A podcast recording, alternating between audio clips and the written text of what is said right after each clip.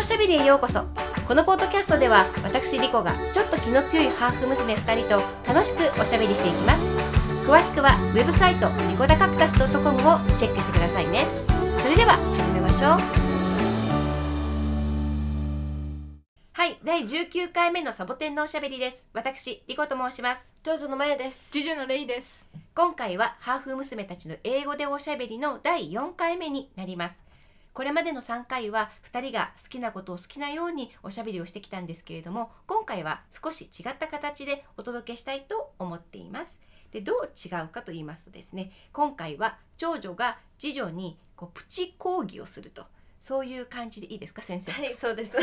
はい、あのじゃあ長女先生があのちょっとお話をね講義をしてくださいます。ということで。はい。でですから前回までのおしゃべりとはね違った雰囲気になるんですけれどもお楽しみいただければと思いますそして今日のプチ講義のテーマですけれどもどうやら画家のレンブラントということでございますはい。でこのレンブラントのことをね短い時間でとても語りきれるものではないのですけれども、まあ、その美術史においてねこのレンブラントがなぜこれほどまでに重要なポジションであったのかもしくはあり続けているのかっていうそのあたりのねプチ講義なんじゃないかなって思うんですけど先生こんな感じですかはい、そうです。はいそれでは英語でおしゃべり始まります Hello, my name is Maya. And this is Ray.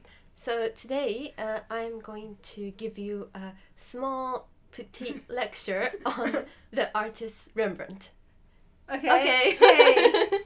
Okay. So first of all, uh, as you may know, Rembrandt is a 17th century Dutch painter, and you've seen his paintings, right? yes, I have been to a couple of exhibitions Yeah. and- before. yeah, yes, yeah. I think so. Um, he's very famous Yes. in Japan as well. Yes, he is very. And uh, one of his main works are the Night Watch Mm. in ni- 1642 and the Anatomy Lesson of Dr. Nicholas Tulp, Oh, 1632. Yes. Yes. that one as Okay. well.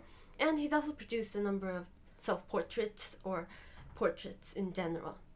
Okay, so Rembrandt is a Dutch Baroque painter and a printmaker. So Mm. he has produced a lot of paintings as well as sketches or etchings. Mm. Okay. Yeah. Okay, okay, okay. okay. Uh, so that was an introduction. Yes. So today I want to talk about some of the reasons why Rembrandt is so famous or what makes him so important in the history of art. So, one of the reasons would be well, Rembrandt is said to be one of the greatest storytellers in hi- the history of art.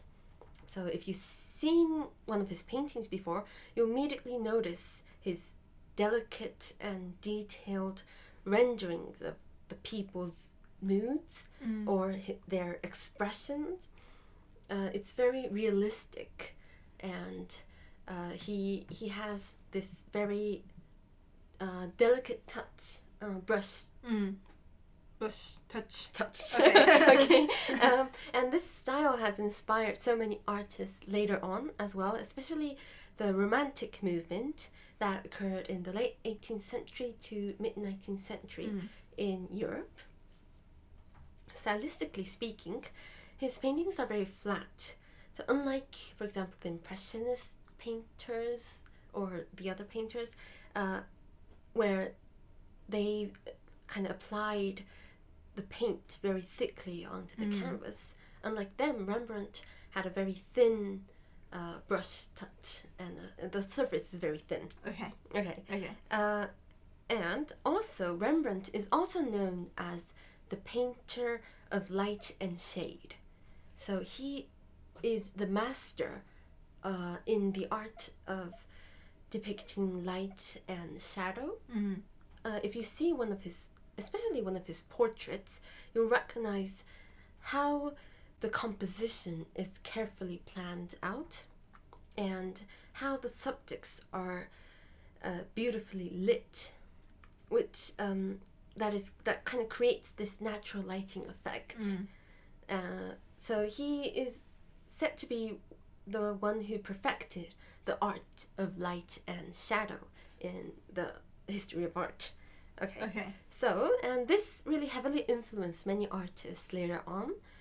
Even nowadays, his method of lighting is called the Rembrandt lighting, which is a standard lighting technique in mostly studio photography and in cinematography.